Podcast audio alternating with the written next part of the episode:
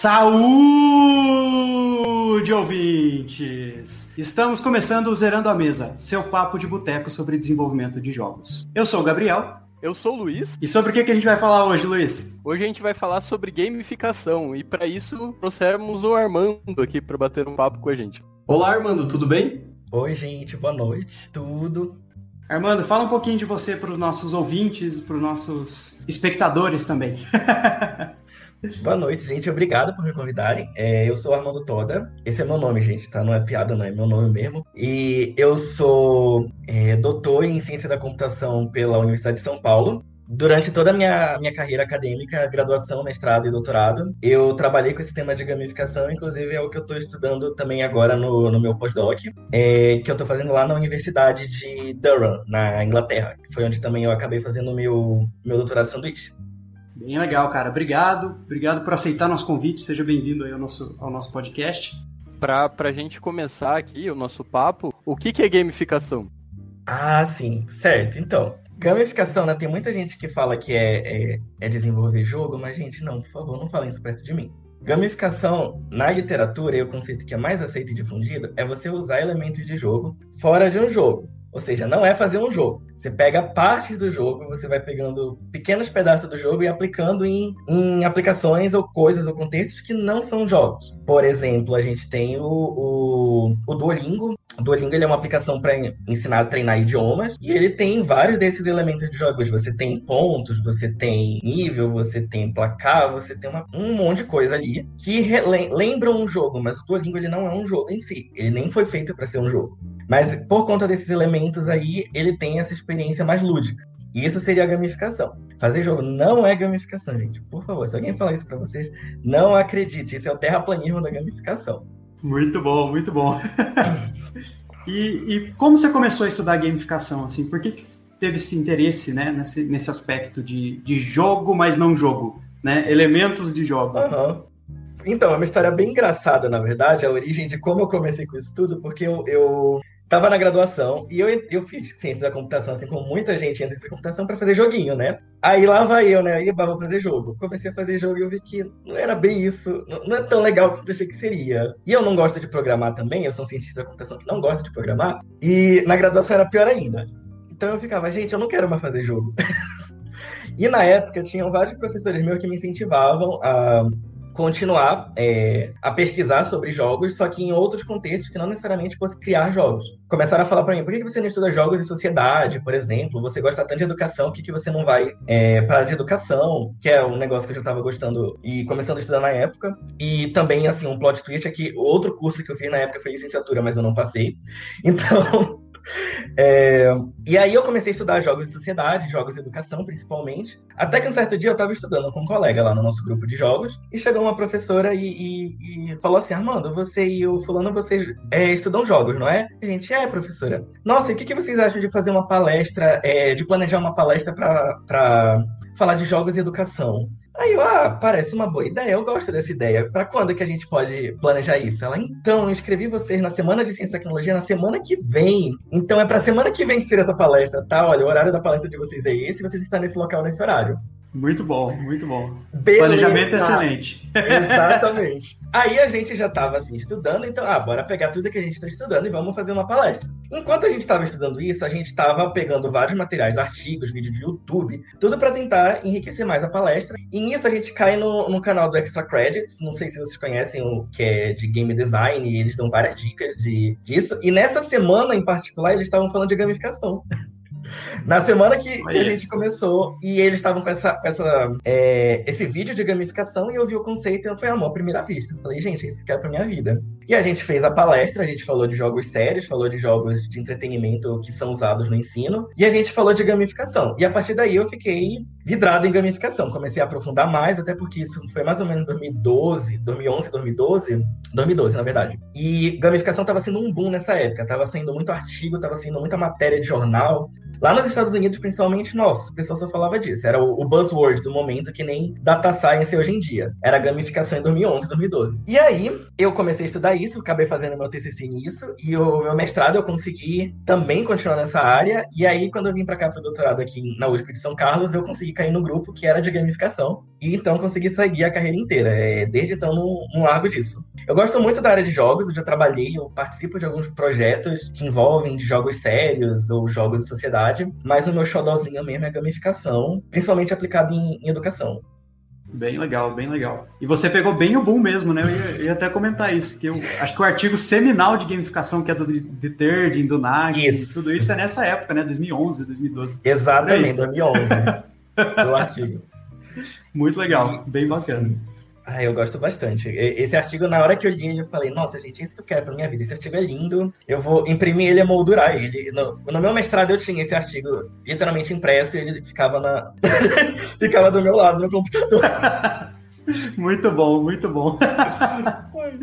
Fantástico. Você chegou a enquadrar ele? Não, enquadrar não. É, é muito bom.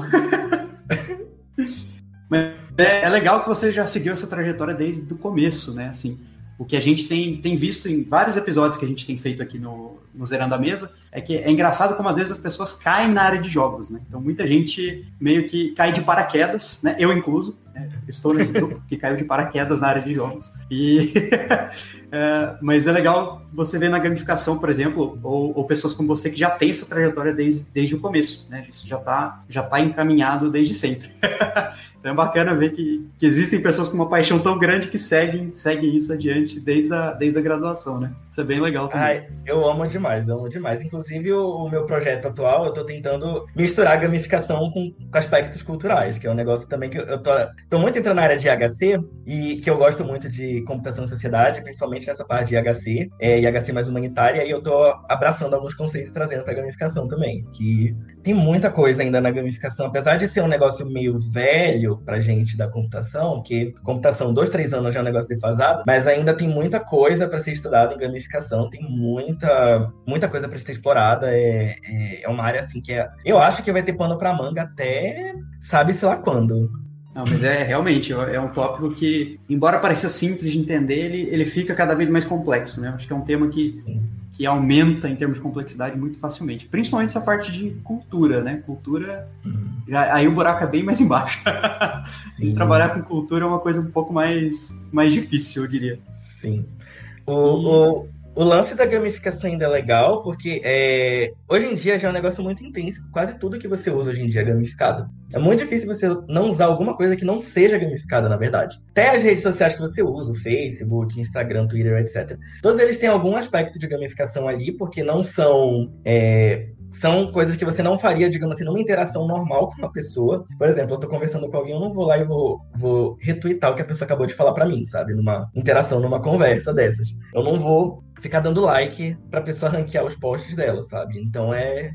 Tem muita coisa da gamificação que é intrínseca que as pessoas usam e não sabem que estão usando.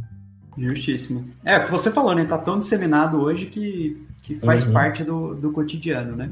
Uhum. E, e até aproveitando, aproveitando isso que a gente está falando da disseminação, uma, uma pergunta, assim, que você já tendo esses anos todos de experiência, tendo várias publicações na área, qual que é a sua opinião, assim, de por que a gamificação surgiu? Né? Não o que é, mas uhum. por que, que ela existe, né, em particular? Por que, que foi retirado alguns elementos dos jogos e não usado os jogos de forma inteira, vamos dizer? E, e, esse boom surgiu na área de jogos sérios, talvez, não na área de, uhum. de gamificação, né? Qual que é a sua opinião sobre isso? Ó, oh, então, existe. Tem um, um, um, artigo que ele tenta debater um pouco do histórico da gamificação e ele fala que provavelmente o primeiro, a primeira aplicação gamificada, por assim dizer, surgiu na União Soviética. Porque eles viam, o, pesquisadores norte-americanos viam que eles tinham uma produtividade muito alta lá na União Soviética e eles foram investigando e descobriram que eles usavam algum, alguns aspectos lúdicos. E aí eles tentaram copiar isso pro contexto de empresas atuais e que é, foi um movimento na década de 80, 90 mais ou menos, que foi chamado de fanfication.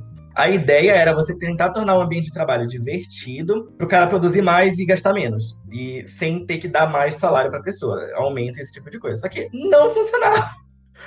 E nessa mesma época, os jogos já começaram a, a mudar a visão. É, a, sociedade já começou a mudar a visão dela com os jogos nessa época, porque teve um boom dos jogos na, na, década de 90, né? E aí começaram a usar jogos também em outros contextos, porque eles viram, nossa, isso aqui é muito rentável, tá dando um boom desgraçado, vamos usar em outros lugares. Só que fazer um jogo é muito custoso.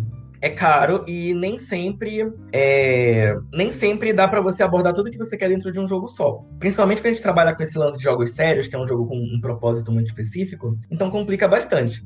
Então, o que eles começaram a fazer é tirar os elementos de jogos. Só que, assim, a gamificação, na verdade, ela sempre esteve aí. É, o, o, a diferença é que eles pegaram um monte de conceitos da psicologia e do marketing e colocaram uma camada ludificada, assim, game, gameful, como eles chamam lá, que a gente não tem uma tradução para esse termo, que é para é, atacar diretamente o engajamento, a motivação e às vezes até o comportamento da pessoa. E aí acabaram criando esse conceito. Assim, o termo, termo, termo mesmo, gamificação, tem um debate na literatura que fala quando foi que ele surgiu, que teve um, uma pessoa lá em 2003, 2004, não lembro, que é o Nick Peeling, que ele usou isso numa palestra que ele falou que a Amazon era gamificada, que era utilizar gameful experiences, alguma coisa assim, para experiência de compra mais especificamente. Esse tem gente na literatura que aceita esse como sendo o primeiro conceito de gamificação, mas assim, oficialmente que a gente tem na literatura que é mais difundido é esse de 2011 que a gente tem do Detterding. Antes disso, né, as pessoas podiam ter usado gamificação sem saber que era isso, que tinha a área de jogos é sempre uma confusão enorme quando a gente está trabalhando com ela na literatura. Então você tem game-based stuff, você tem game-based learning, game-based marketing, você tem serious games, você tem. Aí dentro disso você tem mais milhões de subdivisões, enfim. Então, como a área de jogos ela já é muito abstrata por só nos seus conceitos, a gamificação não deixa de ser tão. que é difícil você pegar elemento do que você não sabe o que, que, que você tá pegando. Faz Bem sentido. É, às vezes eu acho até, a gente estava tendo uma discussão agora, né, em, em câmeras off aqui, de dessa confusão de gamificação com jogos, né? E, e, às vezes eu acho que o pessoal até faz essa confusão de, de propósito, porque é, às vezes eu enxergo, minha impressão, pelo menos lendo os artigos e tal, é que a área de gamificação parece até mais organizada que a própria área de jogos, porque se vocês é, usam elementos de jogos, no mínimo vocês têm que listar esses elementos, né? Coisa que boa parte da literatura de jogos nem aborda, né? a gente não tem nenhuma lista de coisas que a gente pode, pode puxar para utilizar. É muito é complicado. É, é muito complicado. Tem um, um, livro que é de game design. Na verdade, não é bem de game design. Ele é um livro que é como construir jogos comportamentais. Só que assim, esse livro foi lançado em 2010, 2011. Quando você lê o livro, você percebe que não são jogos, é gamificação. Porque ele tá falando de Nike, Nike Run, ele tá. É, Nike Run, não lembro. É aquela aplicação da Nike que você ganha ponto e nível por sair correndo na rua.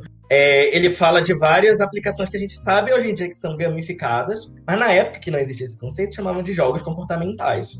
Existe no Serious Games uma área de jogos comportamentais que eu não, não conheço, mas eu sei que existe. Mas nesse caso, nesse livro específico, ele trabalha esses jogos comportamentais, eles, na verdade, eles são aplicações gamificadas. E nesse livro, eu acho ele muito interessante porque ele foi, assim, no meu, nos meus estudos, ele foi um dos primeiros que começou a destrinchar os elementos desses jogos. Ele dá tipo um framework, um passo a passo, né, que ele chama lá o uma caixa preta de como você constrói esses jogos. E aí ele vai dizendo que cada etapa da construção tem que ter elemento X ou Y. E aí ele fala, por exemplo, ah, se você não. É, esse daqui é o elemento de progresso, o progresso faz isso, isso isso. Se você não dá o progresso, isso daqui pode acontecer com a pessoa no jogo. Então ele associava o elemento a um determinado comportamento. Que se você tivesse, era uma vantagem, se não tivesse, era uma desvantagem. Sempre é, é nessa, nessa dicotomia. Então eu achava isso muito interessante. Então, o, tanto que o, uma parte dos trabalhos que eu desenvolvi, eu usava essa classificação inicial como base. Meu mestrado, inclusive, eu usei esse livro como base, assim, o mestrado quase inteiro.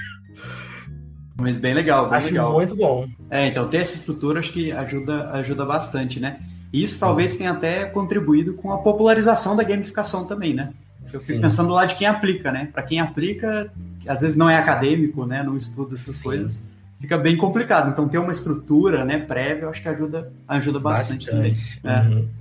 Essa, essa estrutura é bem, bem é, importante é, nessa questão do planejamento, né, do, da gamificação, que é, é, a gente até brinca. Quando a gente vai ver a área de jogos, né, a gente vai ver, ah, existe frameworks para desenvolver jogo, você sabe que tem uns 5, 10 que são famosos e tal. Ah, beleza, então pega o que você acha que é melhor para você. Aí você vai na gamificação, aí tá lá 90 frameworks. Aí você fica olhando para aquilo, para aquela lista de 90 frameworks e fica, senhor, por onde que começa?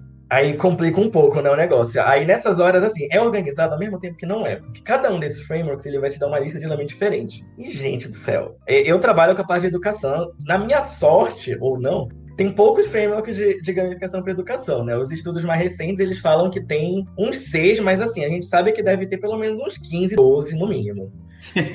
É, a, que alguns eles não são mapeados, esses, esses estudos secundários que fazem nem sempre mapeiam tudo que, que existe. E aí a gente vai ver os outros frameworks mais genéricos de gamificação. Aí você vê lá o, o carinha listando, ah, existem 15 elementos de jogos. Aí tu pensa, ah, 15 elementos é um negócio legal, dá pra eu decorar. Aí você vai ler os 15 elementos e pensa, não, pera, mas não tem só isso no jogo. Tem, tá muito raso para dizer que um jogo tem esses 15 elementos. Sei lá, tem muito mais coisa que isso. Aí você pega o outro framework, então tem 250 elementos de jogos. Aí, ah, tchau. É, soma e divide por dois, né? Pronto, é. tem um framework ok, né? Ai, complica, gente, complica. Eu que trabalho com professor, principalmente, eu, eu não dá pra me chegar, professor, olha, tá aí, toma 250 elementos, lê aí. Não dá, gente. Muito bom, realmente é, é, complicado, né? E eu acho que é uma área que também tá, tá sempre evoluindo, porque as mecânicas de jogos também mudam, né? Então, quanto mais as mecânicas de jogo, evolu de jogo evoluem, mais potenciais mecânicas a gente tem para gamificação também, né? Então, essas interações também, elas, elas vão aumentando, né, com o tempo. Não tem uma, uma mecânica fixa, eu diria, né?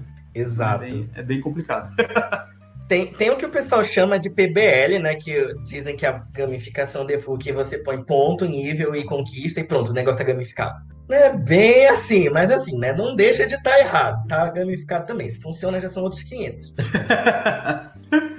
É, basicamente o que o Duolingo é. faz, né? Se eu não me engano. É. é. O Duolingo, na verdade, eu, eu tive o chapéu pro Duolingo, porque o, o, Duolingo ele faz a gamificação baseada em dados. Porque como eles têm uma base de dados colossal de grande, eles conseguem ver o que que tá funcionando e o que que não tá funcionando na gamificação deles. Eu uso o Duolingo desde que o Duolingo tava na época beta dele, na, que tinha que receber um e-mail para usar, enfim. Na época ele não era como ele é hoje em dia. E, e aí eu fui acompanhando ele no decorrer dos anos Nunca usei o, o Duolingo efetivamente por muito tempo, usava por uma semana e enjoava.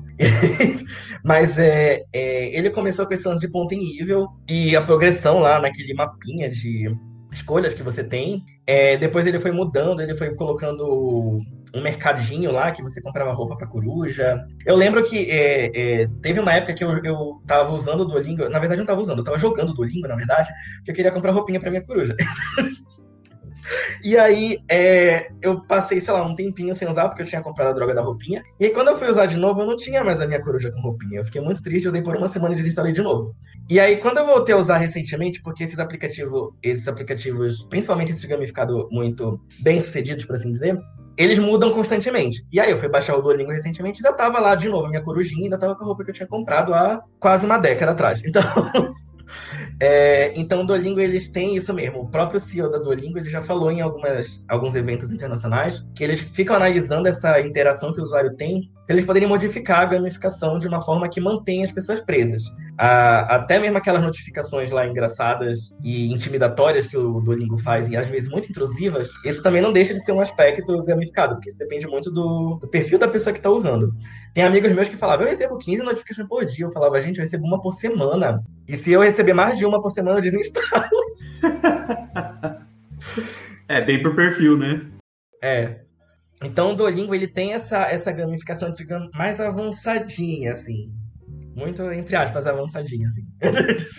Mas você não acha que essa questão de gamificação básica, de pontos e níveis, foi o que meio que fez com que a gamificação desse errado e, e saísse um pouco do mainstream durante um bom tempo? Sim, na verdade, isso virou até chacota uma certa época. Que as pessoas viam um ponto ou uma barra de progresso e diziam, pronto, já é gamificado. E fica, vai, gente, não, não é bem assim. Sim, não tá errado dizer, mas não, não é bem assim que funciona, enfim. Porque, como, como eu estava falando, existem várias coisas que existem hoje em dia que são gamificadas. Por exemplo, o nosso próprio sistema educacional, que não presta, é gamificado. Por que, que o nosso sistema educacional é gamificado? Você tem diversos níveis, suas séries, ensino básico, médio, superior, primeira, segunda, terceira, quarta série, etc., os anos da universidade. Você precisa acumular pontos para passar desses níveis, né? Que é a sua média, que se você não tiver média, você não passa. E você faz tudo isso que você quer a, a recompensa no final, que é o seu diploma. Só que isso não funciona. A gente sabe que não funciona. E, e aí a gente precisa ficar aplicando diversas outras camadas de gamificação em contextos educacionais para fazer as, uh, os estudantes se motivarem mais a, a continuar. Então, é esse negócio de ponto, nível e, e, e conquista, esse PBL da vida, é, não é só aplicar isso que vai funcionar. E, e, não é também só aplicar isso que necessariamente vai ser um, uma aplicação gamificada bem sucedida também. Porque muita gente copia porque pensa, ah, o Duolingo deu certo. Mas não é só isso, gente. E também, né, jogos, eles não são só isso. Jogos têm milhões de elementos, não só pontos, níveis e conquistas, que a gente pode utilizar de alguma forma ou de outra, que não precisa se ater a esses três. É, é bem, bem complexo esse debate. Aí, até aproveitando, assim, você consegue falar para a gente quais são algumas mecânicas de jogo incomuns que a gente pode usar na gamificação? Né? Coisa que você posso. não vê por aí todo dia. posso, posso sim. Por exemplo, tem é, o Classcraft. O Classcraft é uma aplicação é, educacional, onde o professor ele é como se ele fosse o mestre de RPG. Então ele configura o conteúdo dele como se fosse uma campanha de RPG. Os alunos entram e eles ganham classe, ganham atributos de RPG, enfim, eles criam um personagem de RPG dentro deles, ali do sistema. E aí o professor vai colocando quests e o conteúdo, ou melhor, o conteúdo dele como quests para os alunos irem lá e irem resolvendo as quests. E eles vão ganhando pontos e que eles podem trocar por aprimorar habilidades, ganhar novas skills. Então tem esse, esse exemplo, por, é, tem isso como exemplo. Tem também, é, geralmente, mercado. Mercado é um negócio que eu gosto muito, mas é muito complicado de usar. Que você pode colocar customização né, de avatar. Se você fizer isso, você pode customizar um avatarzinho. Só que, assim, os estudos que a gente tem hoje em dia, infelizmente, nessa, nessa linha de mercado, a maioria dos alunos, eles param de, de focar na aplicação e começar a jogar porque eles querem customizar o, o bonequinho. Já teve uns dois ou três estudos que mostram que o mercado é, tem que tomar cuidado quando vai colocar. Tem também a, a. Tem a corujinha no Exatamente. Exatamente. É totalmente o, o, comportamento indesejado que a gente chama. A gente vai lá com a melhor das intenções. Nossa, minha gamificação vai fazer o aluno é, se sentir motivado para estudar, porque tem esse, esse avatar aqui. Só que aí, na real, o aluno tá ali porque ele quer botar roupinha no avatar dele. Ele não tá ali para estudar. É, então, é, e tem é, outras mecânicas envolvendo, inclusive, narrativa, né? Por exemplo, nessa campanha da RPG, você tem toda a narrativa, essa experiência, que seria uma campanha de RPG como um conteúdo, é, que também tem como colocar. É, tem também algum. Eu já vi algumas vezes também usarem é, a questão das escolhas que você faz, que vão alterar como a disciplina é ministrada. Tem um caso, não lembro o país agora, mas um professor ele pegou cards e aí os alunos tinham que escolher que card eles queriam para seguir, para continuar seguindo o conteúdo. E aí isso dava diversas, aquelas árvores de decisão, sabe, que a gente tem naqueles jogos narrativos, só que com uma disciplina, com conteúdo. E isso acabou deixando os alunos mais, é, mais excitados com a disciplina, porque eles tinham o senso de autonomia de que eles estavam escolhendo o que, que eles iam estudar, sabe? Então tem vários aspectos, vários elementos de jogos que a gente pode tirar e aplicar na, no contexto educacional que não precisa ser a questão de points, badges e leaderboards. Dá até para usar, tipo, só as badges sem usar ponto e nível. Eu, eu particularmente não gosto da ideia de ponto. Se não, se não usar, assim, ponto em competição para mim são os dois elementos que eu, eu evito, tento evitar ao máximo. Às vezes a gente precisa, mas é, é, é geralmente o que dá ruim. Principalmente placar, gente. Placar dá muito ruim, gente. Céu. É, mas, é, mas esses outros elementos que a gente tem são muito melhores, sabe? Principalmente quando você foca em dar autonomia para o usuário, sabe? Dar esse senso de escolha para o usuário ou para o aluno. Legal. É, esse é um dos pontos que, que assim, da área de, de fora, né? Eu, eu, trabalho mais com jogos sérios, né? Então eu sou, eu sou da outra área, né? Da área análoga à sua em termos de pesquisa. E uma coisa que eu sempre olho para gamificação e, e eu vejo em falta mesmo é justamente essa parte de usar narrativa. Que a gente vê assim diversos benefícios da narrativa na área de jogos, na área Sim. de ensino como um todo, né? E eu acho engraçado de não ter tanta tanta aplicação que usa que usa narrativa, né, gamificada de alguma forma. Então acho bem bem engraçado. Foi legal você ter falado o exemplo do Flashcraft. Eu acho que eu já até vi ele, se não me engano, ele tem mesmo os avatares estilo RPG mesmo, Sim. né? Você pode ser o, o guerreiro, o paladino, é. alguma coisa Mago. assim. Né? É bem divertidinho. É. É, então é bem, bem legal. E realmente é uma mecânica que é pouco explorada, de fato, né? Sim. Deveria ser mais, inclusive. é, inclusive, narrativa e gamificação está sendo um tópico bem quente na área de gamificação recentemente. Inclusive, né, fazendo um pouco de propaganda para o meu grupo de pesquisa daqui, tem um, uma aluna do professor Seiji Zotani que ela trabalha justamente com essa parte de narrativa e gamificação. Se vocês quiserem dar uma olhada, ela até fez um artigo fazendo uma definição de narrativa para ambientes gamificados, o trabalho da Paula Palomino. É, é muito legal o trabalho dela. E, e esse lance da narrativa também ele está sendo explorado por outros grupos de gamificação, principalmente na Finlândia, né, que é onde dizem que é o, o, o polo, né, um dos, um dos polos de gamificação mais bem desenvolvidos, é na Finlândia no Canadá. E o pessoal está estudando bastante esse lance de narrativa lá. Está é, sendo um tópico bem quente. As últimas conferências de gamificação, principalmente, pelo menos tem tido uns dois ou três artigos falando de, de narrativas. Bom sinal. Fico bem feliz. Sim. Estão largando a droga do PBL finalmente. Bem isso. Eu já tô de saco cheio de, falar, de chegar lá. Olha, a gente, a gente fez negócio de gamificação. Eu falei, gamificação é um negócio PBL. Eu já fico. Ai. Bom, eles não estão errado, né? Mas. Ah, gente, jogo não é só isso. é, mas é, existe esse desafio, né? essa questão da narrativa é interessante porque você pode criar uma contextualização do assunto que se está sendo se discutido, né? E aí com isso você uhum. cria uma a imersão que é uma das coisas tão interessantes dos jogos, né? Sim, exatamente. É o famoso flow, né? Precisamos atingir independente do caso, né? Exatamente. E, e a questão de, de gamificação, né? Desse uso de, uh, de mecânicas de jogo e assim por diante. Talvez, assim, até uma, um questionamento, né? O pessoal que aplica gamificação é um pessoal que joga jogo ou não? Então, Normalmente, assim, quem aplica. Eu trabalho com muito professor. Geralmente, os professores é, que aplicam, alguns né, dos, dos que eu trabalho, eles usam a gamificação porque eles acham que é um conceito que vai ser interessante para os alunos. Mas eles mesmo não jogam, pelo menos nada digital. Eles podem ter jogado, jogar até dama, xadrez, baralho, futebol e afins, mas é, esses jogos digitais é, geralmente não. Mas é, é na academia é, é bem difícil. É, você percebe pelos, pelos próprios papers, quando você lê de alguns autores, que não, não, a pessoa não joga. você não consegue ver. É porque é, às vezes a gente tem esse problema na academia de não ver a teoria com a prática. Quando a gente está nessas áreas de jogos e de gamificação, você consegue perceber que você vê a pessoa escrevendo o jogo você pensa, essa pessoa nunca jogou um, alguma coisa na vida, sabe? É que nem o pessoal brinca, tem o conceito do Ruiz Engalar de Círculo Mágico, de 1900 e sei lá quanto, 40 eu acho, que ele fala, nossa, porque o jogo é uma experiência transformadora que vai te dar um bem-estar. Hoje em dia existe League of Legends e Dota, gente. A gente sabe que esses jogos não te proporcionam bem-estar, não te proporciona felicidade nem nada, enfim. Então, é, é, a gente percebe na academia que tem essa, essa desassociação e na gamificação é diferente. É, o próprio lance é esse elemento de jogo. Existem alguns artigos que tentam definir esses elementos, e aí o artigo começa a falar: existe badges, troféus e conquistas. A gente que joga sabe que é a mesma coisa. A gente sabe que badge é alguma coisa, conquista é da Xbox e troféu é da PSN. Tudo é a mesma coisa. Só que a pessoa tenta fazer uma forçação de barra tão grande para dizer que aquilo é diferente, que eu, eu fico lendo. Às vezes você lê o artigo e você pensa, gente, a pessoa nunca jogou um jogo na vida, não é possível. E aí, sabe, tem essa, é um pouco dessa sensação. Tem até um artigo bem famoso, que é de 2014, da, da Kate, da Kate Seaborn e, é Seaborn Fells, o sobrenome. Mas é, eles até, é, os autores, elas até debatem que a gamificação, tipo, o pessoal fala muita coisa e, no, no, na prática não é bem isso, sabe?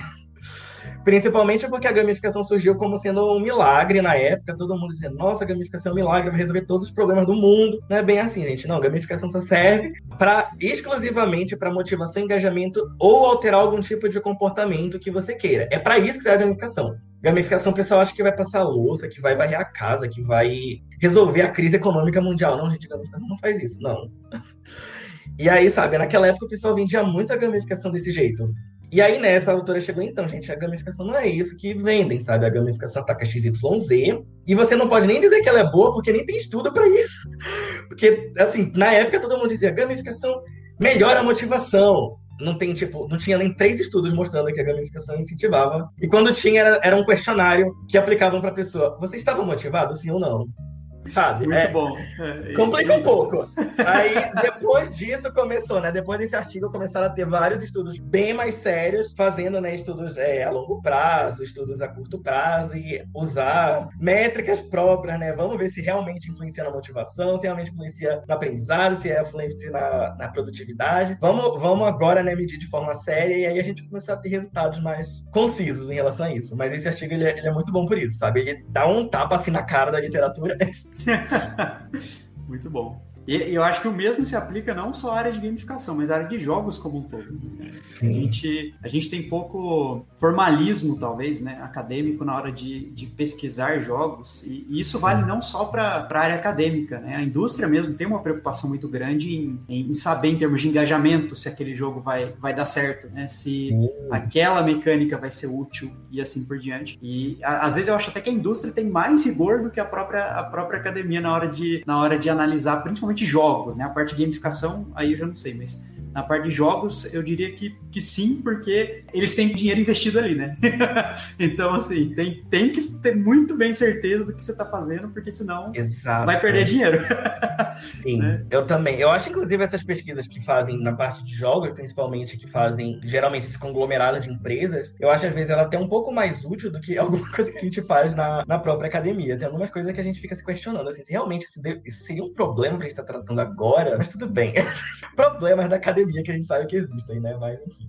E, e, você já, já aplicou alguns, alguns mecanismos de gamificação, com certeza, né? O que, que você acha que dá mais certo, assim, pelo que você viu, né? Para ensino, particularmente, né? Que você trabalha mais com, com educação. Para ensino é complexo, é muito complexo.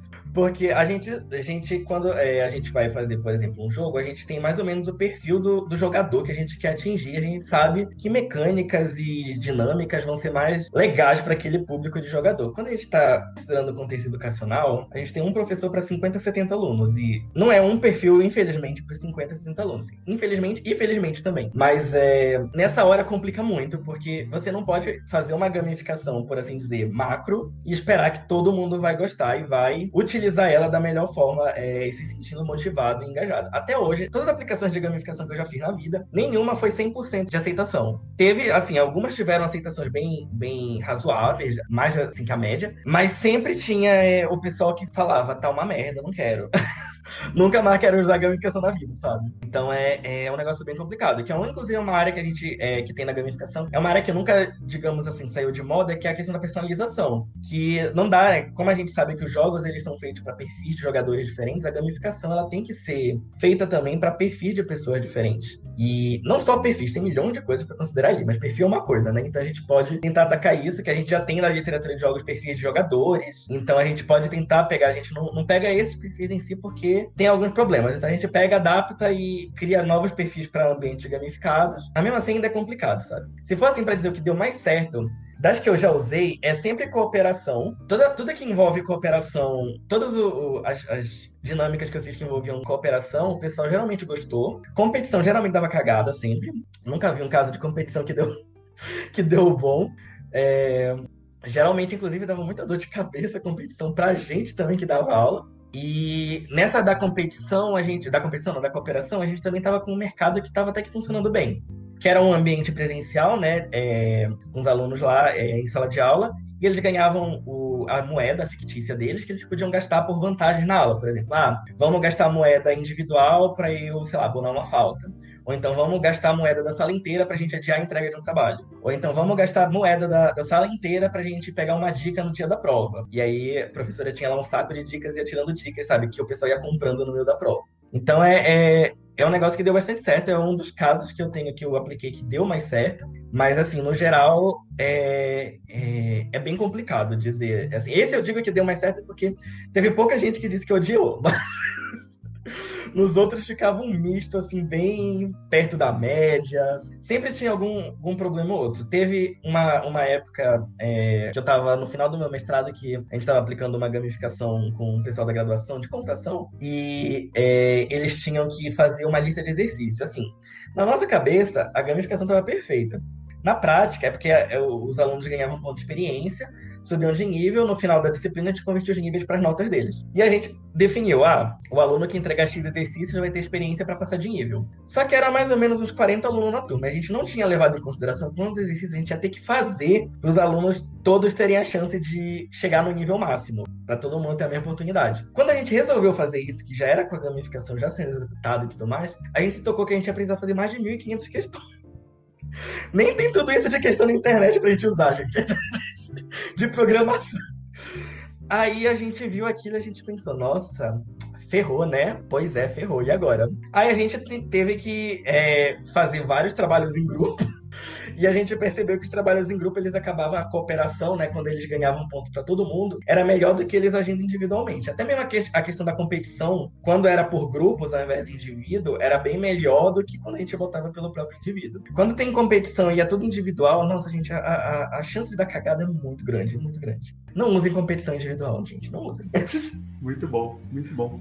E, e até puxando é, um pouco essa, essa conversa que a gente estava tendo em off também, né, que seria a sua pesquisa de agora, né? Você acha que isso tem um pouco a ver também com, com questão cultural? Né? Porque é, eu já trabalhei é, um pouco nos Estados Unidos, um pouquinho na, na Europa, e assim, me parece, né, que Brasil, né, América Latina como um todo, e Europa é muito coletivista, né? A gente gosta de é, pensar em coisas cooperativas, a gente gosta de, uh, de trabalhar em grupo e assim por diante. Enquanto que nos Estados Unidos, o que interessa para eles é o bônus no fim do mês, né?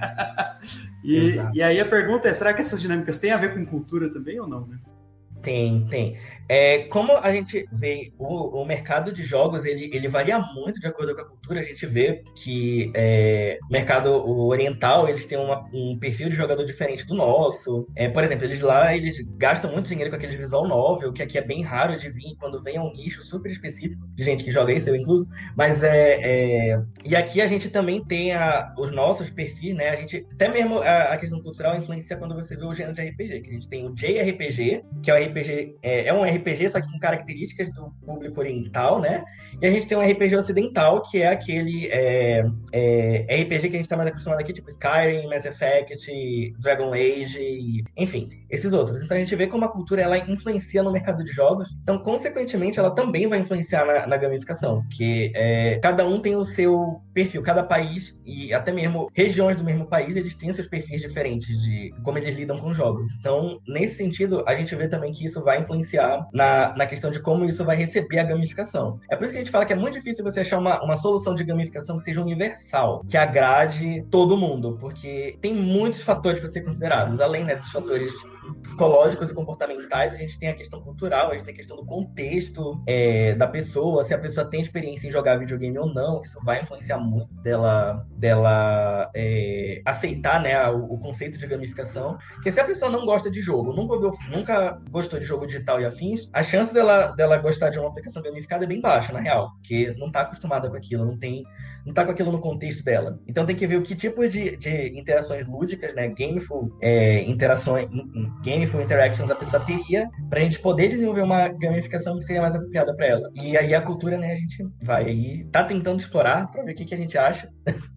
Legal baseado no, no público-alvo, né? Porque, tipo, tem todo o contexto dos alunos ali, né? De quem que tá trabalhando com aquela gamificação. Então, se pegar um conteúdo, tipo, baseado diferente do que aquela pessoa tá acostumada, fica até complicado de elas entenderem o, todo o conceito e gostarem daquele conceito, né? Da, da gamificação. Sim, bastante. Até o, o, o lance da gamificação em cultura é porque a gente vê também que tem vários estudos que exploram aprendizagem, aprendizagem, e esses estudos eles falam que a cultura também influencia na aprendizagem, porque cultura, na verdade, é um conceito muito difícil de se definir. Na literatura a gente acha diversos conceitos. Eu vou pegar um conceito mais famoso, que não necessariamente é o melhor, que existe uma divisão de pilares culturais, que é de um pesquisador lá de 1900, Guaraná Cunha, que é o Hofstede, que ele divide que a cultura de um país, a cultura organizacional, ela é dividida em cinco ou seis pilares, e aí ele vai dando características que seriam é, escalas. É, e não necessariamente uma escala alta ou baixa diria que aquele país é bom ou ruim, é só como a cultura é analisada naqueles países. E aí tem até um estudo de um professor, do marido da minha orientadora, que ele explorou esse, esse aspecto de como essas dimensões elas influenciam no, no, aprendizado das pessoas em sistemas educacionais. E aí ele viu que, tipo, pessoas de diferentes culturas que usam o mesmo sistema, eles vão ter desempenhos diferentes por conta da cultura deles, sabe? Como eles estão acostumados a lidar com aquilo. Porque às vezes o sistema ele é feito de uma forma diferente para aquela determinada cultura. Então é, é um negócio bem legal, bem legal de se explorar. Não, bem bacana, bem bacana. É, o aspecto cultural acho que tem tudo a ver, que nem você falou, né? Assim como no, nos jogos a gente tem o JRPG e o RPG, né? O aspecto cultural influencia igualmente em qualquer outra ação que a gente faça, que é no mínimo baseado em jogos, né? Então faz, faz uhum. todo sentido. Legal. E, bom, a gente comentou também sobre a aplicação de, de, de pontos, ou não aplicação de pontos, né? é... A lágrima caindo, assim. Legal. E, e, já caminhando um pouquinho pro, pro nosso final, assim, uh, também a gente falou dessa questão de, de psicologia, né? De perfil do, do jogador, né? Existe uma diferença entre perfil do jogador para gamificação e perfil do jogador para o jogo? Ou é tudo igual? Quer dizer, como é que funciona isso? Tem, o jogador que joga, né, o, sei lá, o perfil de jogador que gosta de FPS, por exemplo, vai ser o perfil de jogador que vai gostar de, sei lá, pontos e badges, ou não? É, é tem, tem, digamos assim, existe uma tradução dos perfis de jogador que a gente tem na literatura de jogos para gamificação. Tem um, uma tipologia de jogador que é bem antiga também, que é do Richard Bartle, que ele fala que os jogadores são divididos em quatro, que é exploradores, completionistas, matadores, tem é, achievers, killers, socializers, e Explorers. Não, não lembro o nome da última tradução. Mas aí ele fala, né, para o tipo de jogo lá, que existem esses tipos de jogadores, que essa, essa classificação acabou sendo adotada por, pela área de jogos como um todo. Só que isso para gamificação é muito superficial para você usar isso, até porque ele usa várias características do próprio jogo que não são necessariamente elementos de jogos que a gente pode pegar na gamificação. Sem contar que essa, essa, essa tipologia é super velha. 1900 e Guaraná com rolha, então é complicado a gente querer usar ela hoje em dia. Então na gamificação o que, que houve é a gente pegar, tentar pegar isso daí e fazer uma tradução e tentar desenvolver mais perfis. Um, uma, uma tipologia de jogador que a gente tem, que é uma das mais utilizadas, é o modelo Exad, que é feito lá pelo, pelo pessoal do Canadá, do professor Neck, que é, eles tentam dividir em seis, seis perfis de jogador que esses perfis de jogador são próprios para gamificação. E aí eles falam, para esse perfil de jogador, essas mecânicas aqui são mais interessantes, esses elementos de jogo são mais interessantes. Para esse outro daqui tem esses outros elementos que são mais interessantes. Só que o Exad ele não diz que você é um tipo de jogador ou outro, ele fala que você é porcentagens de tipos de jogadores. Você tem mais tipo aqui, por exemplo, eu sou mais achiever e free spirit do que eu sou de socializer. E aí no caso o sistema, né, ou, ou a pessoa que está gamificando algo, ela vai lá e me sugere aqueles elementos que ela acha que vai ser melhor para o meu perfil. É, e coloca coloca algumas coisas de socializer porque tá aí no meio do meu. Então é, tem, tem que ter todo esse cuidado, não só pegar o, o que tem nos jogos e, e aplicar. Tudo que a gente, é, é, apesar da gente falar né, que a gente rouba muita coisa de jogos, não é só a gente pegar o negócio do jeito que tá lá, porque às vezes nem o negócio que tá lá o pessoal entende. Então a gente tem que pegar o negócio que tá lá, a gente tenta entender como é que aquele negócio funciona, o que, que eles tentaram dizer com aquilo, e, a e aí a gente tenta converter para gamificação, principalmente porque envolve muito essa questão de motivação e engajamento do, da pessoa, então tem que tomar muito cuidado, porque é uma faca de dois gumes. Ela pode muito bem te motivar a correr uma maratona de 200 km, quando ela pode dizer que tu um merda e te, e te deixar aí jogado chorando no chão em posição fetal, sabe? A gamificação ela é muito assim. Tem inclusive um debate muito grande com relação a isso no quesito ético, porque muita gente gamifica as coisas sem ter um esse tipo de propósito. E, e às vezes, né, o problema também das grandes empresas que querem gamificar só para o lucro. E aí acaba colocando diversos comportamentos negativos no, na pessoa que vai usar aquela gamificação. E aí tem muita gente também hoje em dia, é uma área na gamificação que a gente tem que é para debater a questão da ética, sabe? Na, e não ficar um negócio que a gente chama de explo, explo, explo, uh, exploitation air, que é você tentar, sabe, exploitar o seu usuário para conseguir o que você quer, ao invés de fazer a vida dele um, um negócio melhor. É, algumas empresas nem ligam para isso. Teve, é, contar uma história rapidinha aqui. Vocês lembram do Foursquare? Sim. O, o Foursquare ele era né, uma aplicação gamificada extremamente famosa na época e o, o, o, conceito do Foursquare é um negócio muito estranho hoje em dia, porque quem, porque diabos eu vou falar para o mundo inteiro onde é que eu tô, a pessoa fazer isso porque ela queira ganhar ponto e uma, um, um selinho virtual aí para dizer que eu frequento muito academia, eu frequento muito cinema, enfim. É um negócio muito estranho que tem, a gente vai analisar o conceito disso, mas as pessoas usavam e muito, e tinha o lance das prefeituras. Quanto mais você checava num certo lugar e divulgava isso, você tinha a chance de virar o prefeito, e quando você virava o prefeito, né, as empresas usavam isso para fazer marketing, né, de ah, se você for prefeito local aqui, você ganha não sei o que, ganha um brinde, ganha comida. É, e, e, isso acabava em, é, modificando e, incentivando diversos comportamentos das pessoas. Eu, eu fui um desses influenciados, sabe? Que eu ia para minha universidade a pé e tinha uma creperia no outro lado do bairro que eles tinham esse lance do Foursquare que se você fosse prefeito, você ganhava um rodízio de crepe na droga do, do estabelecimento. Todo dia, eu, ao invés de eu ir reto para a universidade, eu dava uma volta no quarteirão, lá na PQP, só para dar o check-in na droga da creperia, para eu continuar como prefeito, para eu poder ganhar o rodízio de crepe. Já ganhei por quatro semanas seguidas. Mas é um negócio, sabe, que, que acabou meio que não dando certo, porque eu não tava entrando lá para consumir nada, só passava na frente para checar na droga do local. Eu ia lá só para pegar meu rodízio de graça, então eu só ia lá para dar prejuízo mesmo. Então, é, é, o pessoal lá do Foursquare, que a ideia do Foursquare era ser o que o TripAdvisor é hoje, eles viram que as pessoas não estavam usando o Foursquare como ele deveria ser utilizado. Teve esse comportamento indesejado. E aí, o que, que eles falaram? Vamos tirar gamificação. No more gamification, sabe? Feiticeiro Escarlate Style. Tiraram a gamificação do dia pra noite. E aí, quando eles fizeram isso, eles perderam aproximadamente 70% da base de usuários dele. Porque o pessoal literalmente só jogava o Foursquare. Ninguém tava usando isso para dar recomendação de local, de prato. Não. A gente só queria a prefeitura para ganhar comida de graça. E outros benefícios. Aí eles viram que eles perderam um, uma base desgraçadíssima de usuário, e aí, eita, deu ruim, e agora? Vamos voltar com a gamificação. Já era tarde demais, não tinha como recuperar essa base, o Google e o TripAdvisor tinham pego quase todo mundo. Aí o que eles fizeram? Eles pegaram a gamificação do Foursquare e transformaram no aplicativo à parte, que é o que a gente tem hoje, o Swarm. O Swarm, ele é da mesma empresa, é do Foursquare, e, e tudo que é o Swarm é o que o Foursquare era antigamente. Exceto que você não ganha mais comida de graça, infelizmente. Você só mantém as, as badges. Então, enfim, hoje em dia eu, eu não vejo muita gente usando esse Swarm, né? Mas existe ali. O, o que era o Foursquare na, no seu ápice tá ali no, no Swarm. Muito bom, muito bom. E, e, entra nesse aspecto ético também a pessoa saber que está tá participando de uma gamificação ou não? Porque, assim, é, o que você comentou, né? Por exemplo, redes sociais são todas gamificadas, mas às vezes a gente nem se dá conta disso, né? A gente nem sabe que está tá participando ali desse processo, né? É. É essa questão de que eles usam os elementos de jogo para te engajar e para te motivar a ficar ali. Que para a empresa, né, quanto mais você interage, mais grana eles estão fazendo. Então é, acontece o que né, a gente estava falando do exploitation air, que estão usando essa gamificação como uma forma de te manipular. Você pensa que você não está sendo manipulado, porque é, você, ah, eu estou usando a rede social porque eu quero, mas você está ali passando raiva vendo as coisas na rede social, mas você está ali porque você quer, sabe? Não é porque a rede está te incentivando a continuar ali. Então, é, tem essa sensação, sabe, de falsa autonomia que a gente discute nessa, nessa linha, que não é para a pessoa achar que ela tá ali, porque ela não tá, ela não tá, digamos assim, muito bem, motiv bem motivada. Ela tá com raiva, ela tá frustrada, ela tá ali porque ela tá sendo obrigada a estar tá ali, mas ela não sabe que ela tá sendo obrigada a estar tá ali. Então é, é, um negócio bem complicado. É a mesma coisa que quando a gente fala de programa de fidelidade. Programa de fidelidade, a gente sabe que a loja não quer te dar um, um brinde depois que você comprar 50 produtos de 50 reais. E aí você acha, nossa, a loja me deu 10 reais. Não, cara, tu gastou, tu gastou 50 reais em 50 produtos. A, a, loja, assim, te dá 10 reais, isso não é nada perto do que você gastou, sabe?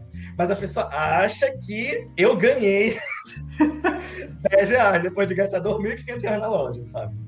Exatamente. Então é, é aquela falsa autonomia que a gente acha que tem.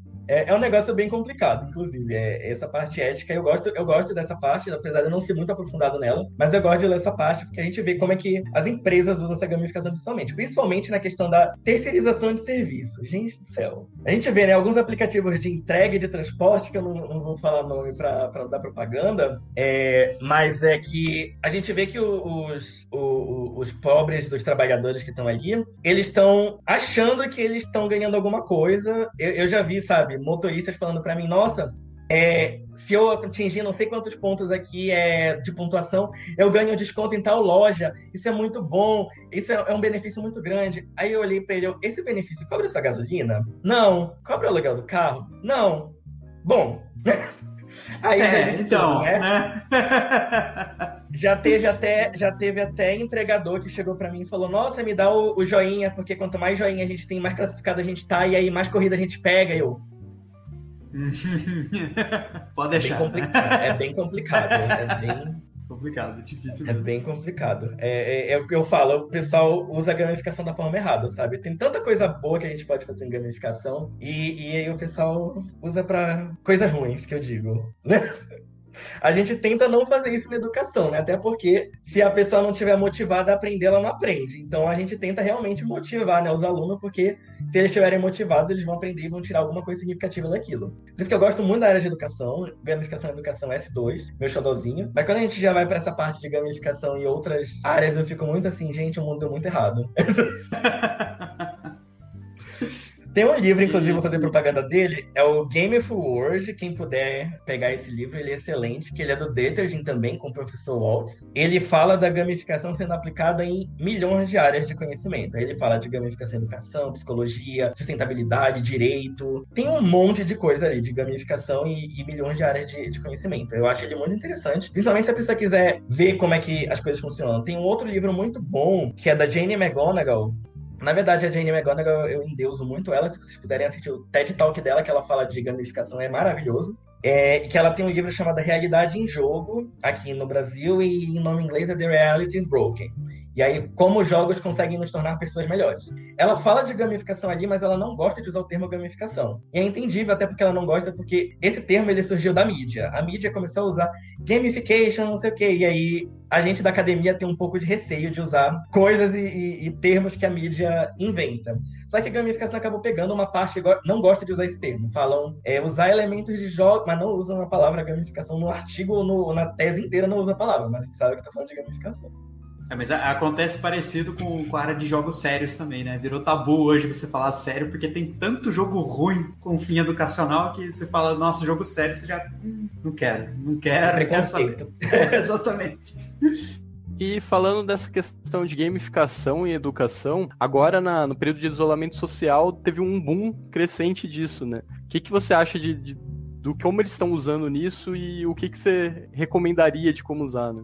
Nesse caso aqui da, da pandemia, a gente conseguiu, a gente tá, a gente da área de informática e educação, a gente está tendo muitos insights de muita coisa, porque as pessoas estão percebendo que o nosso sistema educacional desde sempre foi uma merda. E aí tá tendo, precisa ter essa transição agora, sabe? Não necessariamente tudo pro digital, porque existem vários fatores para transformar alguma coisa em EAD. A gente sabe que o EAD, principalmente aqui no Brasil, ele é muito desigual. É, e essa questão da gamificação, pelo menos em países ricos, que é onde o pessoal mais usa, eles tentam usar para motivar o pessoal a ficar engajado na, na, sala de aula. Nem sempre dá certo, né? A gente vê isso quando a gente vê aquelas cenas tristes, só o professor com a câmera ligada e 70 janelinhas escuras aí. E aí o, o, o, pessoal tenta usar essas plataformas gamificadas, até mesmo plugins. O Moodle, por exemplo, o Moodle tem vários plugins de gamificação. O pessoal tenta usar isso para é, acabar motivando os alunos a interagir e engajar mais. Mas ainda é bem complicado nessa questão de, de principalmente de chamar de aula em tempo real, esses aplicativos que a gente tem hoje em dia, o Teams, o Zoom, o Hangouts, Hangouts não, Meet, o Meet lá, que eu acho que a Google matou o Hangouts, não lembro. Enfim, o Meet lá da Google, é, todos esses aplicativos, eles têm várias limitações que não deixam a gente é, gamificar, por assim dizer, da forma que a gente gostaria. Eles continuam sendo só transmissão de, de mensagem.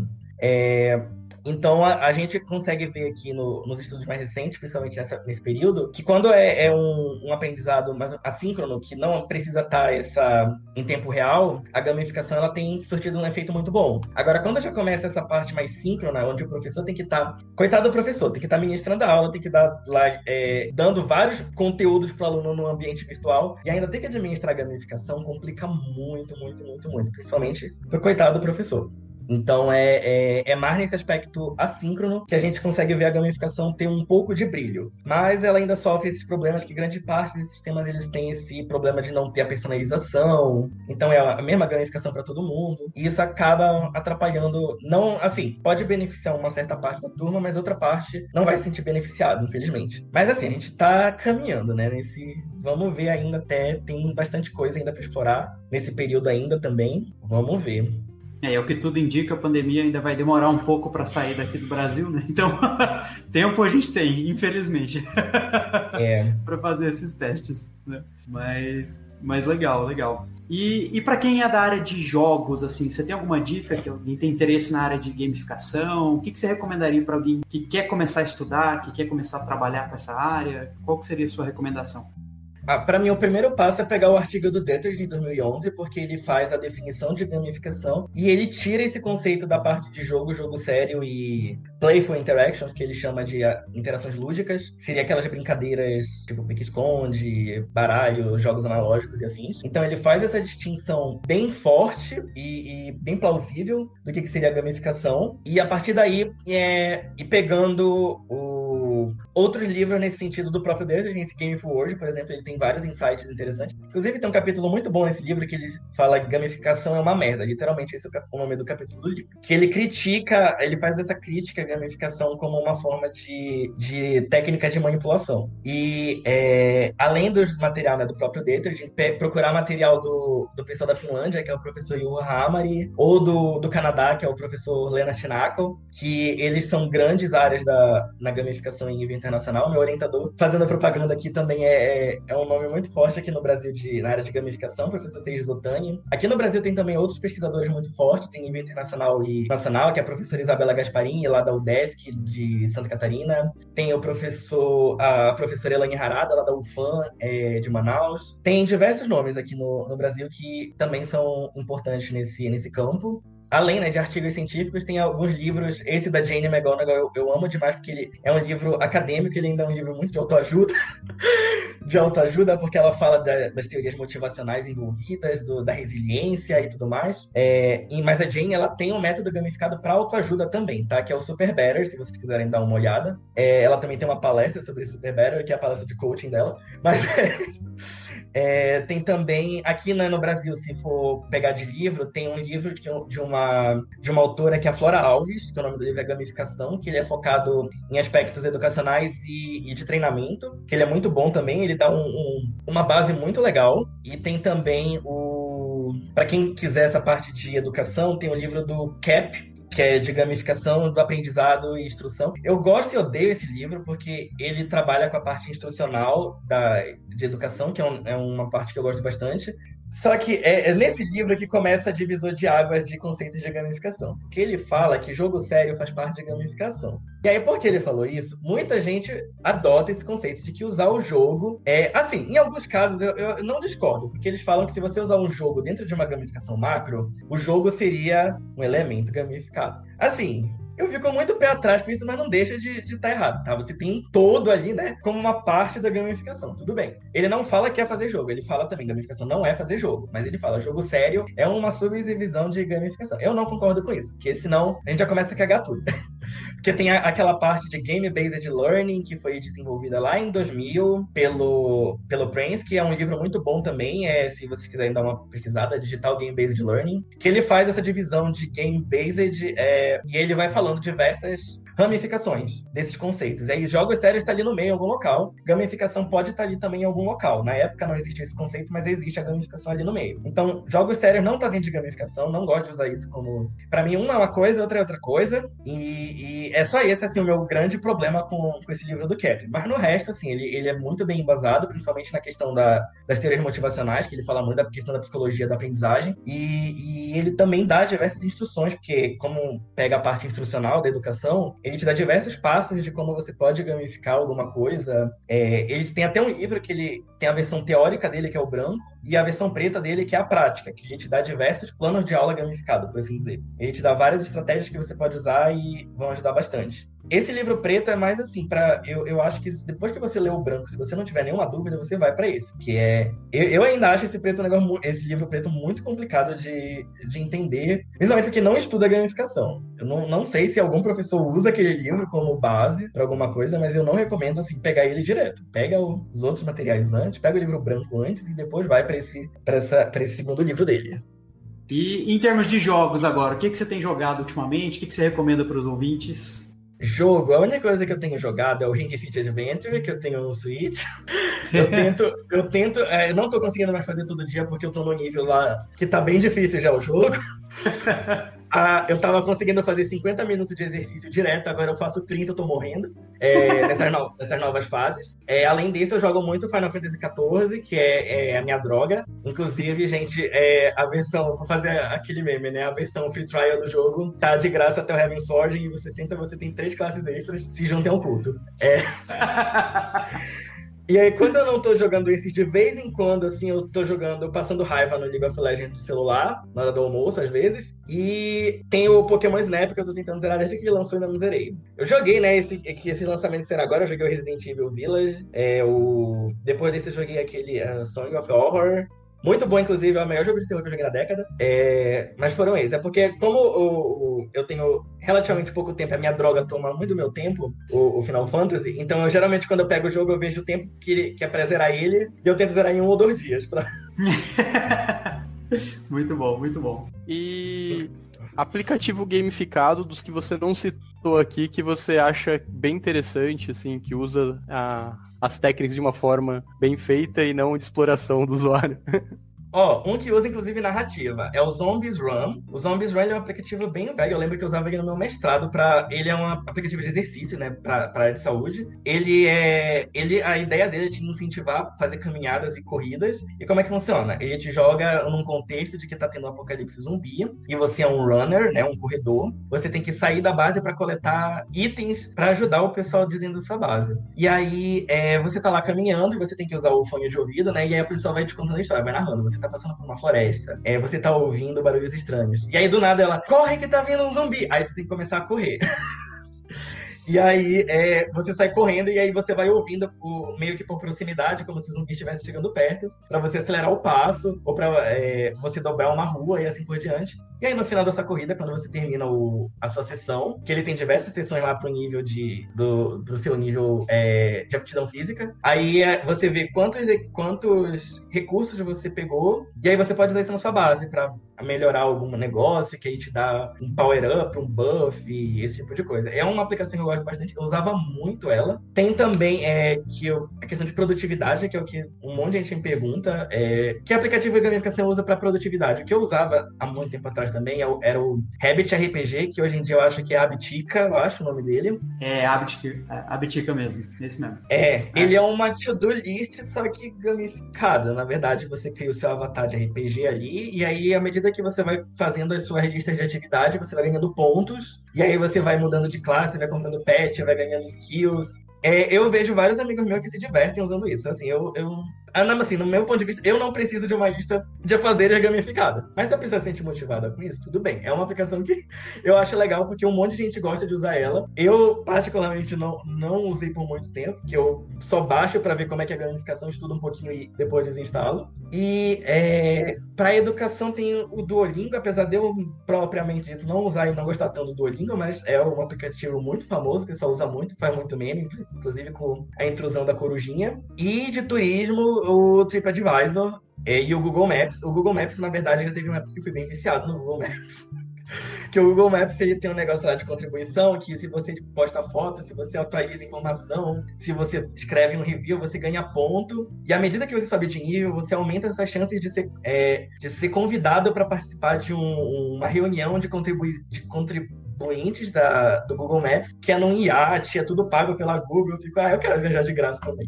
Já tentei, mas eu nunca consegui. Mas é, tem isso no Google Maps. Eu, hoje em dia, eu acho que sou nível 7, eu acho, no Google Maps. Mas quando o Google Maps começou isso, eu tava tipo, nível 2 e eu avancei uns 4 níveis no, uns dois meses. Eu saía pela rua tirando fotos dos locais só para colocar lá para ganhar ponto o, o Google Maps nessa questão de turismo. Muito bom. isso, isso, é muito, muito engraçado, assim. Antes da, da pandemia, assim, tinha eu e um outro professor que, a gente chegou na cidade nova, a gente era professor novo ali, né, em Telemaco Borba, ah. e, e aí não tinha muitos pontos registrados no Google Maps, a gente começou a disputar quem que registrava mais para subir mais o nível.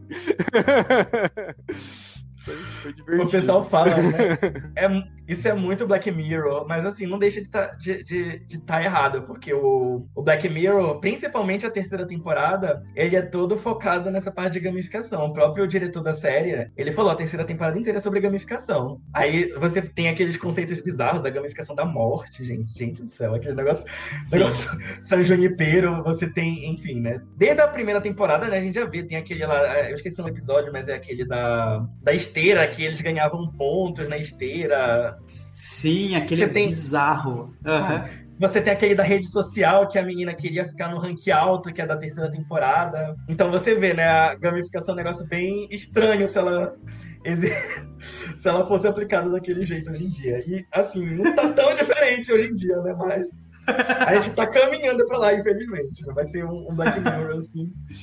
É o, daqui a uns 5 anos. O, o, mais preocupante do Black Mirror é sempre isso, né? Assim, é uma coisa que a gente ainda não chegou, mas está perigosamente perto, assim, né? Você olha e fala, gente, tá um passo de ser assim, né? É Exatamente. Aquele negócio deles escolherem quem vai morrer baseado em rede social. Eu fiquei, gente, olha a cultura do cancelamento aí no Black Mirror. Bizarro, bizarro. Muito bizarro. Ah, até o fato lá de, de avaliação, né? Que dependendo da avaliação que você tem, você não consegue viajar, não consegue alugar Exato. carro. Também aquilo é o, é, é o cancelamento também. Uhum. É. Tem uma aplicação que, assim, ela era bem. Ela só ficou no papel, graças. É, que estava sendo desenvolvida, é que, se eu não me engano, era lá, pela, lá pro lado da China, é, ou Coreia, não lembro agora. Mas eles estavam desenvolvendo, era Sesame Street o nome da aplicação. Isso, assim, é, na época que falaram dessa aplicação, todo mundo que trabalhava em gamificação era doido para estudar isso daí. Que era como se fosse a gamificação da sociedade. um Black Mirror da vida. Porque cada perfil do dava direito a um, uma certa pontuação e o que você fazia, por exemplo, pagar conta em dia, pagar seus impostos e tudo mais, isso rendia pontos para você. Isso te dava pontos, bônus para te gastar nas lojas lá do que tinha e vantagens, tipo desconto na conta de energia. Isso era o que estava no papel. Só que aí né, vem um lado ruim do negócio, que já é o Black Mirror bem, bem intenso mesmo. Que é se você tivesse uma avaliação ruim, você ganhava multa. É, as pessoas que tivessem próximas ou conexões com você poderiam também ser penalizadas por isso. Então já entra um negócio bem, bem dark. Esse aplicativo, eu não sei se. Eu, até onde eu sei, ele não saiu do papel dessa forma. É, mas eu sei que lá na China, pelo menos meus amigos que são de lá, eles falam que existe um aplicativo nesse sentido de é, você gerenciar toda a sua vida por ele. E aí você ganha muito, muito, eles dizem, você ganha muito dinheiro naqueles AliExpress da vida, que é de lá, né? E aí eles compram um monte de coisa lá e, e às vezes nem pagam nada, sabe? Porque eles ganham esses pontos. Eu, nossa, podiam fazer isso aqui, né? Isso, isso é legal. Muito bom. Menos essa parte do avaliação negativa, que perde coisa, isso eles me falaram que não existe. Eu falei, ah, que bom, pelo menos isso, né? Menos mal, né? É. Muito bom. Gente, então, ouvintes, estamos caminhando já para o nosso final aqui do, do episódio. Armando, brigadão por, por todo o feedback é, e por agradeço. toda a conversa a respeito do, do, de jogos e gamificação como um todo. Então, fica a dica, né, ouvintes? Então, sempre usem pontos, né, badges, não, não. não. né? Gamificação, então, não, não. Aquele negócio, quer usar? é de bom tom? Não. exatamente, exatamente. Né? Legal. E, bom, o Armando já deu várias dicas aqui, então, para quem quer começar nessa parte de, de gamificação, para quem quer entender um pouco sobre esse mundo à parte, quase, né? Mas que está presente em basicamente tudo que a gente faz hoje. então, acho que isso é uma parte importante também, da gente estudar esses tópicos, até para a gente ser mais, uh, mais consciente sobre como a gente está sendo afetado por eles, né? Então, isso, isso eu acho que é bem, é bem bacana. Né? Uh, e bom, antes da gente encerrar e da gente se despedir formalmente do, do Armando aqui, Luiz, tem alguma dica para os nossos ouvintes essa semana? Alguma coisa que você viu também? a priori não. a dica que eu vou dar aqui é apoiem o nosso podcast, que tem diversos mimos ali para você ganhar também. Mas é isso. Aproveito para agradecer o Armando também, né? Ótimo papo que a gente teve aqui. E, Armando, você tem mais alguma outra dica para passar pra gente aí? É, deixa eu pensar. É, com relação à gamificação, acho que não. Acho que eu falei bastante coisa já. Agora de jogo, joga em Song of Horror. É um jogo indie excelente de terror. Ainda tô com esse jogo na cabeça até hoje. Se tiver na promoção, principalmente, olha, vale muito a pena. Joga em Song of Horror. e, e é, é isso, é a minha dica. Boa! Excelente, excelente. Eu pessoalmente não curto muito jogo de terror porque eu realmente sinto terror em jogos. Assim. é, funciona bem demais para mim, mas eu, eu, vou, eu, vou, tentar jogar. esse, esse é muito bom, gente do céu. Legal, excelente. E, bom, da minha parte, então, acho que eu vou deixar um, um jogo também indie aí para os ouvintes, né? Para quem não conhece ainda, tá? Super Megbot. Tá? É um jogo que está saindo agora, tá? Tá sendo publicado pela Team Seventeen. E, para quem não sabe, tem bastante brasileiro trabalhando, inclusive a, a Dani Serranu, que foi editora do nosso podcast até, até o episódio 20, ela fez todo o sound design do jogo. Então ah, eu recomendo legal. bastante. É, recomendo bastante aí quem, quem quiser jogar o jogo, é um jogo de plataforma e trabalha com magnetismo, né? Com conceitos de, de magnetismo. Já vou e... colocar na minha wishlist. Boa! e um outro jogo que eu achei legal, que ainda não lançou também, inclusive saiu uma notícia, acho que uma semana atrás, que vai atrasar o desenvolvimento, mas eu achei o conceito bem legal. É, é um jogo chamado Deathloop, que é, é como se fosse ah. um roguelike, mas não é um roguelike. Sim, então eu recomendo darem uma olhada também. Eu, eu vi o, o, uns vídeos dele. É, então pareceu muito legal. Eu vi o vídeo e achei incrível a ideia, assim, né, do jogo. E, uhum. e, é realmente confuso, porque é um loop temporal, né? Então é basicamente aquele, aquele, loop temporal em que você fica jogando o tempo todo. Então é um roguelike, mas não é um roguelike. Então é um negócio meio, meio diferentão aí. Achei, achei legal essa proposta do jogo. Mas é isso, pessoal. Bom, Armando, mais uma vez, muito obrigado. Se tiver mais uma última consideração, o espaço, o espaço é seu. Então, brigadão e até a próxima. Com certeza a gente vai te chamar de, de volta aí. Eu que agradeço, muito obrigado, gente. Se vocês quiserem contactar, tá aqui a minha arroba aí, é Armando Toda. Todas as minhas redes sociais é, é Armando Toda. E venham para essa área de gamificação. É legal, gente. Inclusive, quem for vai ganhar pontos, tá? Vai ganhar badges também. Não, isso não. Por favor, isso não. É isso aí, pessoal. Então, muito obrigado. Ouvintes, então, como o Luiz falou, nós estamos aí com a campanha do Apoia. Se vocês gostaram desse papo, a gente vai fazer muitos outros ainda aí pela frente. Se puderem contribuir, a gente agradece com qualquer valor lá. Então, bom, até a próxima, ouvintes. Muito obrigado, Armando. Jesus, até a próxima e até mais, ouvintes. Tchau, gente. Tchau, tchau. Até semana que vem.